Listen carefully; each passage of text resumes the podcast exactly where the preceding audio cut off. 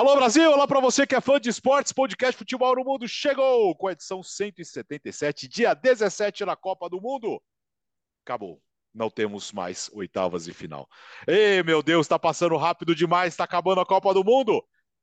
Quantas histórias boas nós vamos contar hoje aqui. Que dia legal. Leonardo Bertozzi, e aí, Léo, tudo bem? Salve, Alex. Salve, Gustavo. Salve, fã de esportes. Eu tô feliz e. Eu tô igual aquele meme do Ralph, do Simpsons. Eu tô feliz e pé da vida ao mesmo tempo. Tô feliz porque as oitavas de final foram incríveis, né? Puxa, cada jogo legal. E tô triste porque dois dias sem jogos a gente vai ficar como vagando no deserto ali, em busca de um oásis, né? Para beber um pouquinho de água. Sim. Não sei, acho que eu vou.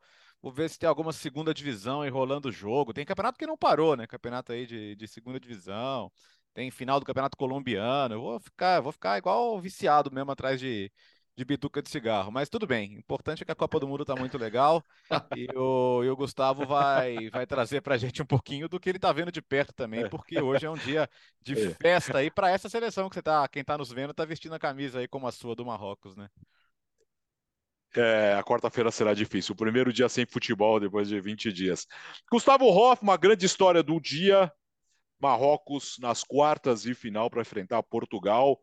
E o que, que você testemunhou aí, Gustavo?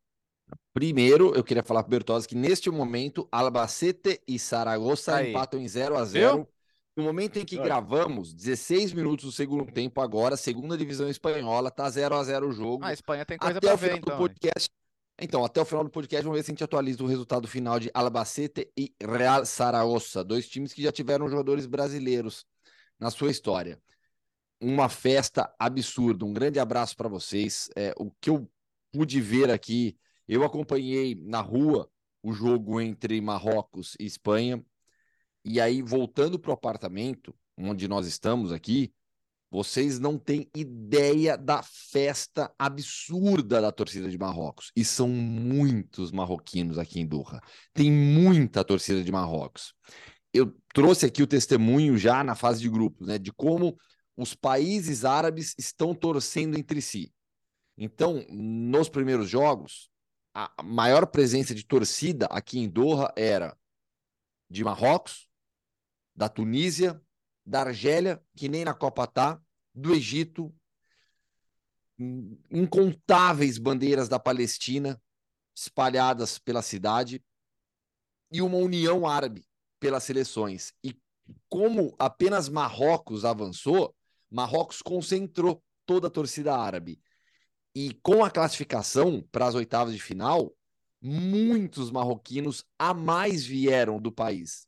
E isso foi até uma. uma o João Castelo Branco e o, e o Mendel Bidlovski, né, que tem feito muitas matérias na, na, na rua com os torcedores, eles passaram, informaram né, que assim, os marroquinos compraram os ingressos da fase de grupos.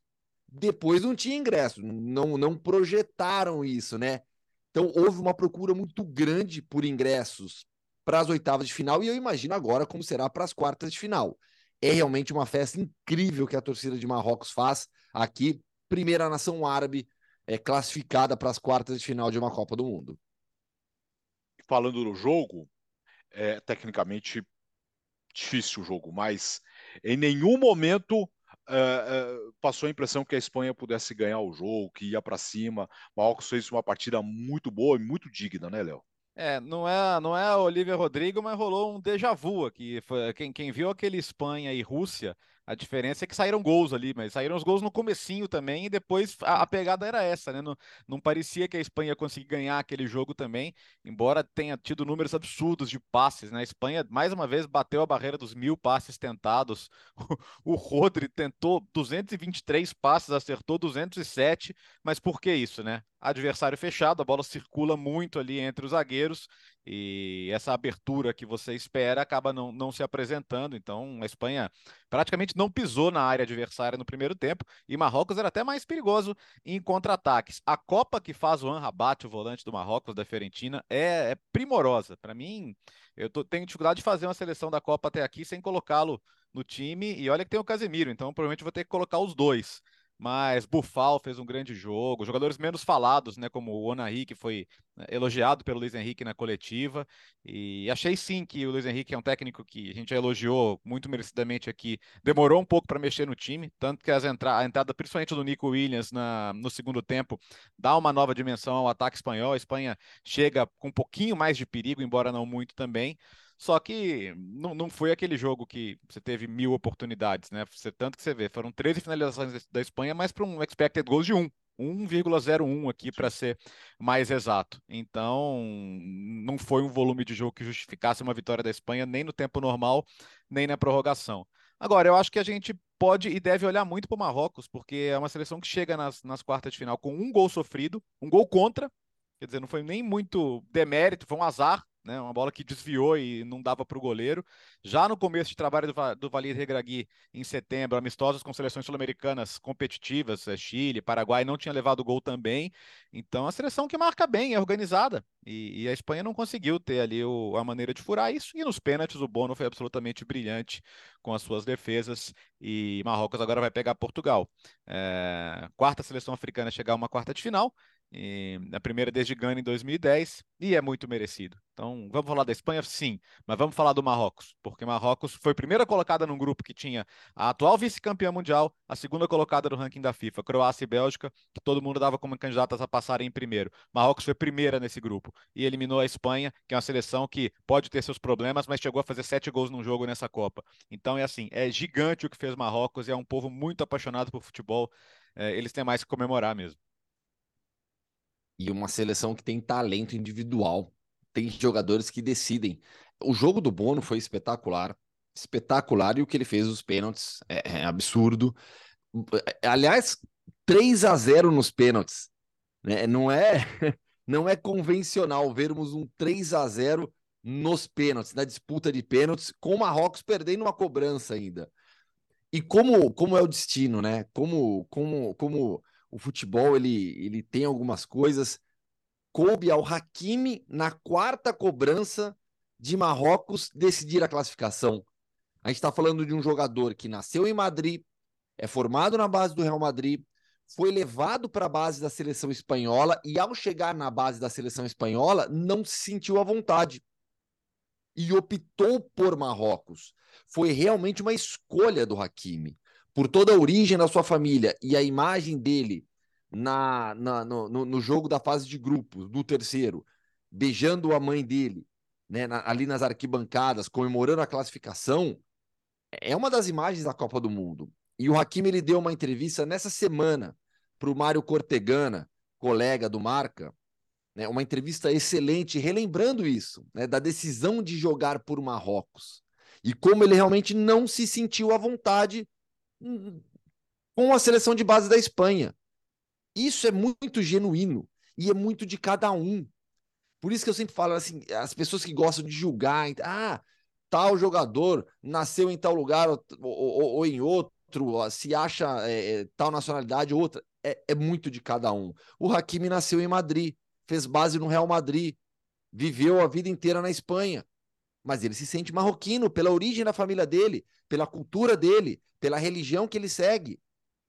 Então, é, é, e foi muito simbólico, muito simbólico ter o Hakimi cobrando a quarta é, penalidade do, do, do, da seleção de Marrocos. E que cobrança, né? Ali com tranquilidade no meio do gol, na cavadinha. É realmente uma das grandes histórias dessa Copa do Mundo e como é simbólico também termos uma nação árabe avançando em uma Copa do Mundo árabe, não apenas asiática, uma Copa do Mundo árabe. E que bom que não, não, ter, não, não vai virar uma Eurocopa com Brasil e Argentina, né? Agora, falando um pouco da Espanha, no final das contas, só uma vitória, né, Léo? É verdade. E, e, e, Alex, três vitórias desde o título de 2010, cara. A Espanha, desde, desde que foi campeã mundial, ganhou da Austrália, do Irã e da, e, e da Costa Rica. Né? Então, o desempenho da Espanha nesses três mundiais realmente abaixo da crítica. E, e, assim, eu não vou retirar os elogios que eu fiz aos jogadores talentosos que a Espanha tem, não vou retirar elogios que eu fiz ao Luiz Henrique. Acho que tudo isso ainda vale e isso só aumenta a, a frustração né? Eu acho que jogadores como Pedro, como Gavi vão chegar a outra ou outras Copas do Mundo mais maduros, mais prontos. É, talvez essa decepção de agora possa ser como a decepção de 2006, embora uma derrota para a França não seja como uma derrota para o Marrocos. A, a, geração de 2006 ela, ela, ela colocou ali as bases para o que seria a geração de ouro da Espanha ali em 2008, 2010, 2012. Pode ser que sim. É, agora, é, pode, pode ser que tenha faltado um pouco mais de talento na frente, pode ser. Talvez o Ansu Fati, que pudesse ser o, grande diferencial ali, fisicamente, um jogador que eu gostava de acompanhar mais de perto, mas se fala que, ah, mesmo com, essa sequência de lesões, ele não consegue ter uma sequência de jogos no Barcelona. Muita gente achava até que o Luiz Henrique não ia levá-lo para a Copa do Mundo. Então, pode ter faltado, pode, pode ter faltado o jogador que desequilibra com um drible, pode ter faltado um monte de coisa. É, o fato é que a, os jogos eliminatórios da Espanha têm batido sempre nessa mesma tecla. Acaba indo para prorrogação porque não consegue fazer o gol, e aí o jogo vai, vai, vai batendo, vai batendo aquela ansiedade. Ansiedade, o gol não sai nos pênaltis. Você pode acabar perdendo. Aliás, a Espanha em Copa do Mundo é quase sempre assim, né? uma vitória apenas, aquela com a Irlanda em 2002, e quatro derrotas nos pênaltis. Agora a Espanha é a seleção que mais perdeu pênaltis em decisões por pênaltis em Copas do Mundo, são nove, três só hoje. E, e, a Espanha agora vai, vai, vai debater muito, né? Porque o Luiz Henrique é um cara que gosta de, da pressão nele. É, ele, ele, fez a coisa das lives, da, da Twitch, né? De, de, de fazer aquelas declarações engraçadas, falar da, da vida dele, brincar e tal. E especialmente em Madrid ele vai ser um alvo. Porque, queira ou não, é um cara que fez do uma base do Barcelona na seleção, queira ou não, é um cara que é identificado ainda muito com a história do Barcelona. Então, e a Espanha é, é pródiga em ter essas divisões internas, né? Então, esse debate vai acontecer e, e acho que ele vai dar a cara, porque ele é grande para dar a cara a tapa, mas ele faz parte do fracasso também. Acho que não, não dá para isentá-lo disso, porque acho que hoje, hoje na, nas mexidas, pelo menos, acho que ele demorou muito para um jogo que não estava fluindo. Duas seleções que se despediram da Copa uma precocemente, as duas precocemente, né? Mas uma na fase de grupos e uma nas oitavas de final, dois times com talento absurdo, que foram Alemanha e Espanha. É, é a Alemanha, a gente quando a gente fala da seleção espanhola, a gente encontra talento em todas as posições, em todos os setores do campo. Isso é inquestionável. Na Alemanha é a mesma coisa. E as duas seleções caem precocemente na Copa. A, a questão da profundidade, na seleção espanhola será mais uma vez debatida. Bertozzi trouxe já o expected goal da seleção espanhola nesse jogo muito baixo, muito baixo para um time que tem o controle da partida como tem. Usou o Asensio na maior parte do tempo na Copa como falso 9, tendo Morata também como opção, mas o Morata jamais foi uma certeza, por mais que a gente ame o Moratinha do Rafael Oliveira, jamais foi uma, uma, uma, uma certeza como centroavante. E, e, e, é uma equipe que passa por problemas é, é, similares aos de outras eliminações recentes, mas é um time que tem talento, esse é o ponto. É, poxa, olha, olha o meio-campo da, da, da, da Espanha com Pedro e Gavi. Busquets permanece ali, o Rodri jogou improvisado na zaga. Esse foi um ponto de questionamento na convocação do, do, do Luiz Henrique também. Um técnico que conseguiu se reinventar na sua forma de se comunicar com o público, com a imprensa, ele chega muito contestado e consegue virar um personagem até certo ponto é, é, agradável, digamos assim, um, um, personagem que, que ganhou carisma durante a Copa do Mundo com, com, com as suas lives. Mas agora vai ser bastante questionado. Vai ser bastante questionado, as, a convocação em si vai ser bastante questionada. O Ansu Fati é um atleta que nessa temporada não vem bem, no Barcelona ele não conseguiu se recuperar plenamente depois das lesões que ele sofreu. Vamos lembrar do Ansu Fati, ele surge como uma, um, uma potencial estrela, herda a camisa 10 do Messi, sofre as lesões, opta por um tratamento mais conservador e não recupera totalmente o futebol. Mas, independentemente do Ansu Fati, o talento estava ali. Havia talento. Mas a Espanha bateu de novo em velhos problemas de profundidade, de finalização, de transformação do controle do jogo, da posse de bola em chances de gol, em chances criadas. Não estou nem falando em gols marcados, porque você pega a Alemanha, a Alemanha foi o time que mais teve chances de gol na primeira fase e caiu. A, a Espanha nem isso. Então, isso vai dar, vai ter muito debate ainda na Espanha pelos próximos dias. Agora, a, a, Espanha tinha feito uma boa partida contra. Bom, ótima partida contra a Costa Rica e um bom jogo contra a Alemanha. É, né, a, Espanha, o problema foi com o Japão ali. E o, E, é, a, a, Copa do Mundo é cruel, né? Porque é, a, contra a Alemanha, a Espanha foi melhor por 70 minutos, mas só conseguiu fazer um gol. Mas é bem verdade que a Alemanha foi melhor na, na reta final daquele jogo e depois do empate quase vira ainda, né? Uh, agora, contra o Japão, assim, é, é um nível de, de baixa concentração que, que me chamou muito atenção, assim, naquela, naqueles dois gols na volta do intervalo. Eu só acho legal destacar que, assim, é, é as, algumas pessoas foram muito desrespeitosas com o Marrocos, falando que a Espanha quis enfrentar o Marrocos e isso, que aquilo. É, como se. quem, quem, garante que a Espanha teria, teria, teria, tido mais, menos facilidade com a Croácia do que teve com o Marrocos? Talvez a Espanha pegasse a Croácia e passasse por cima. Né? Então a ideia de que pegar o Marrocos era melhor, ela já me parecia errada desde o começo. E me parece ainda mais. Acho que a vantagem para a Espanha é fugir da chave do Brasil, isso sim. Mas agora não tem mais nenhuma chave da Espanha, né? Uh, e outra grande história deste, deste dia 17 foi a seleção de Portugal. Que atropelo! Que jogo! Talvez a grande apresentação de uma seleção na Copa do Mundo. Tem, ó, tem o Brasil, o primeiro tempo do Brasil, mas hoje Portugal jogou muito bem os dois tempos. E com um destaque, claro, uh, para o Gonçalo Ramos, né, Léo? Ah, e, e, assim, com toda a polêmica, né, Alex? Da, da, daqui a pouco começa a pipocar a notícia. Olha, Ronaldo no banco porque ele saiu de cara feia no outro jogo, saiu reclamando. Aí você fala, cara, é a decisão do Fernando Santos, que já é um técnico que tem uma boa dose de contestação em casa, de barrar o maior artilheiro do futebol de seleções de todos os tempos numa oitava de final de Copa do Mundo. Para colocar o Gonçalo Ramos, que faz uma bela temporada no Benfica, mas até ser convocado para a Copa não tinha nem estreado pela seleção. Então, olha o tamanho da coragem. É, ele coloca no meio-campo o William Carvalho, que é um jogador de características mais defensivas, deixando no banco o Vitinha, que nas vezes que entrou, entrou muito bem. João Cancelo, um dos melhores laterais do mundo, no banco para jogar Diogo Dalô na direita, Rafael Guerreiro na esquerda. Se desse errado, o mundo ia cair na cabeça dele. Mas assim, ia cair na cabeça Nossa no sentido senhora. de nem, nem volte. Então ele foi peitudo e as escolhas dele nenhuma falhou. Porque o Gonçalo Ramos fez três gols, só o Pelé, mais novo que ele, fez gol em mata-mata de Copa uh, uh, na história. Uh, o Otávio fez uma partidaça, partidaça, partidaça, partidaça. Os, os, dois laterais foram muito bem, muito bem e se comportando quase como alas, porque essa presença do William Carvalho dava liberdade para eles subirem. E a, a, grande decepção foi a Suíça, né? Porque que, que a Suíça não teve nada a mostrar depois do gol. E ele jogando com linha de cinco atrás, quando tomou o gol, se desorganizou totalmente e se desorganizou mentalmente, taticamente, tudo. A, a Suíça nem é, assim, se era para isso, era melhor ter passado a Sérvia, né? Ia dar mais jogo. Mas a Suíça acabou sendo. Atacaria, grande... pelo menos. É, né? é, é, isso. A Suíça foi uma grande exceção, mas assim, não vou, não vou usar a Suíça para diminuir o que fez Portugal de jeito nenhum. Portugal fez uma partida monumental. São 12 gols na Copa do Mundo e de uma seleção tratada como uma seleção travada antes da Copa. Era né? uma seleção que tem que, tá, que joga de freio de mão puxado, que tem muito talento individual, mas que o técnico não deixa. E hoje, eu, eu, eu, eu, vou acabar citando a escalação toda, mas o João Félix, cara, o João Félix fez uma partida também brilhante. Uh, enfim, hoje não tem, não, tem, não tem nada, nenhum reparo para fazer. Esse duelo do ataque de Portugal, e agora esquece Cristiano Ronaldo titular, né? Esquece. como, é que você ah. põe, como é que você põe o Gonçalo no banco de volta? Não põe.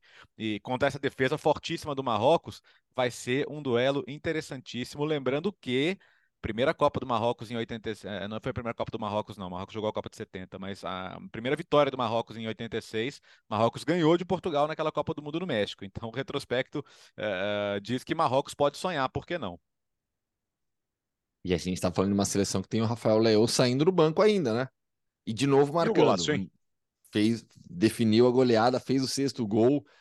Eu acho que é possível a gente falar de uma grande atuação de Portugal e uma decepção que foi a Suíça é possível, porque assim, Portugal jogou muito, Portugal construiu a goleada, Portugal se impôs, manteve o ritmo do início ao fim do jogo, dois gols do primeiro tempo, quatro gols do segundo tempo, e a Suíça foi uma enorme decepção, porque a gente elogiou tanto, tanto o sistema defensivo, como essa equipe é resiliente, como ela resiste, é, como ela suporta a pressão do adversário. Vamos pegar o jogo contra o Brasil na segunda rodada, como ela fez bem isso, tomou um gol tomou seis agora de Portugal e em momento algum resistiu, em momento algum foi resiliente, em momento algum competiu com Portugal.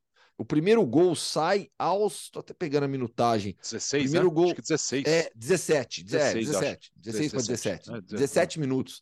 Né? E, e a partir dali não teve mais jogo. Foi Portugal em Acabou cima, jogo, criando, sim. construindo, marcando, pressionando. Uma grande atuação de Portugal. Gonçalo Ramos foi o grande nome do jogo, mas eu vou reforçar o que o Bertozzi disse sobre o Otávio. Que jogo do Otávio, que jogo. Fazendo a bola circular, aparecendo para para o jogo apoiado. Grande partida do Otávio, uma classificação incrível de Portugal, que chega com peso, chega com peso para jogar a- a- as quartas de final. Marrocos é a grande sensação, é a grande surpresa da Copa do Mundo. Mas Portugal chega bem demais, bem demais. Se a gente olhar para as oitavas de final, em- assim, é uma Copa de surpresas, mas nas oitavas houve uma surpresa. Os outros sete favoritos dos confrontos passaram. Né? E agora Portugal é favorito contra Marrocos. Para mim, pelo menos. É, favorito é. Como, que você imagina- como vocês, ah, Não, não, pa- favorito é. sem dúvida. é, como vocês imaginam que esse, é, como vocês imaginam que esse jogo vai ser? Cara, não sei, o, depende. O Marrocos vai ficar ali, né? Vai ficar ali Depende- esperando. Depende do primeiro gol, Alex. É, se igual hoje, Portugal não É. demora para fazer o primeiro gol, é, pode ser que o jogo É, abra. Pode ser que o jogo abra, porque a seleção de Marrocos ela se montou para ser uma seleção que se defende bem. Tem, tem bons defensores, tem bons zagueiros. O, o Sainz e o Aguerd, que, que foi esse ano para o West Ham, fazem uma boa dupla. Aliás, essa- vários jogadores do Marrocos, inclusive, jogaram no futebol francês, que o pessoal fala mal, fala mal, fala mal, mas daqui a pouco todos os jogadores que você vê se destacando em outras ligas, a- vários deles passaram pelo futebol francês. E então depende, é, porque é isso, é difícil fazer gol no Marrocos. Nenhum jogador, nenhum jogador adversário fez gol no Marrocos até aqui, né? Na Copa do Mundo. Então é, é- isso vai ser bem interessante. Se- ta- talvez não, talvez o jogo não tenha história se Portugal sair na frente, mas se, se o gol demorar a sair, a gente pode ter história aí. É, é. A tendência é de um jogo, assim, não é o mesmo roteiro do que foi a Espanha, porque a Espanha tem uma característica de jogo muito particular, mas a tendência é de um roteiro no qual Portugal vai se impor mais, Portugal vai atacar mais e ditar mais o ritmo da partida. E Marrocos vai jogar, vai jogar de maneira parecida como foi contra a Espanha, mas eu imagino um jogo um pouco mais ofensivo de Marrocos pelo que é Portugal e pela forma como a Espanha joga. Mas enfim, acho que a questão do gol que o Bertozzi citou já define muito, mas eu imagino é, é, Marrocos tendo um pouco mais de espaço para jogar, tá agredindo um pouco mais a seleção de Portugal. Eu não consigo, é, eu estou muito ansioso. É, nó- nós temos quarta e quinta para conversar muito ainda, que serão os, os primeiros dias sem, sem futebol, mas Brasil e Croácia na sexta, Hum. Holanda e Argentina também. E no sábado, Marrocos e Portugal, Inglaterra e França. Só isso. Meu Deus do céu, hein? só é isso. muita coisa pesada. Sabe que assim, a gente está falando de quartas de final, mas o que eu sinto, né, inclusive participando da programação é, é, dos companheiros da ESPN Deportes, da ESPN Sur, a expectativa que existe para um Brasil e Argentina na semifinal e a tensão que já Nossa. cerca essa possível partida é algo que, olha, é, é muito grande. É muito grande. Tem que o Brasil tem que ganhar a Croácia. Eu acho que é um jogo no qual a seleção vai se impor, a seleção vai vai tomar iniciativa, mas do outro lado tem um time com muita qualidade para ter a bola também, um meio-campo incrível com Brozovic, Modric, Kovacic, jogadores experientes e outros mais jovens de enorme talento. Olha a Copa que está fazendo Guivardiol. Mas naturalmente a gente imagina o Brasil avançando. Argentina e Holanda já é um jogo onde o equilíbrio é um pouco maior. Mas eu também vejo a Argentina do Messi é, é, é, é, chegando forte, recuperando de Maria para essa partida. O de Maria é fundamental para a seleção argentina. Então, assim, eu, eu já começo a sentir esse, essa tensão de um Brasil e Argentina. E a gente nem sabe se vai ter esse Nossa. jogo ainda. É, e, e o meu, meu E medo é ser- poderemos é- ter, né, é- Léo? É ser igual aquela final de Poderemos Champions, ter, Real né? Madrid e Barcelona, que nunca aconteceu. Lembra? A, a época do Mourinho e Guardiola, ah, essa final, hein? Lembra? Foi- Agora vai, agora foi- vai, né? E o Bayern agora vai, Borussia. agora vai, né? Sempre assim. É, é, é, pode- né, agora podemos ter Neymar, Mbappé, Cristiano Ronaldo e Messi na semifinal, né, Léo? Sabe o que o, o que o nosso departamento de estatísticas levantou, e é verdade? Hum. É, é a primeira vez que tem Messi e Cristiano Ronaldo nas quartas desde 2006, que foi a primeira Copa deles. E agora que pode ser a última, eles estão de novo nas quartas de final. A, a, a chance, a chance de, de, uma final entre eles não, não dá 2%, pelo que o nosso 538 lá levantou. Mas ela existe, né? A gente espera aqui que não, mas, mas ela existe. Aí seria o apocalipse dos fanboys, né? Aí eu acho que a guerra civil. ia ser coisa de sair porrada na rua, ia ser uma loucura, cara, se tem uma final com Messi e Cristiano Ronaldo. Mas, mas também Nossa, se tivesse para. Brasil e Argentina, lá em Bangladesh, ah, na Índia, é, o pessoal. É, no, normalmente tem, viu?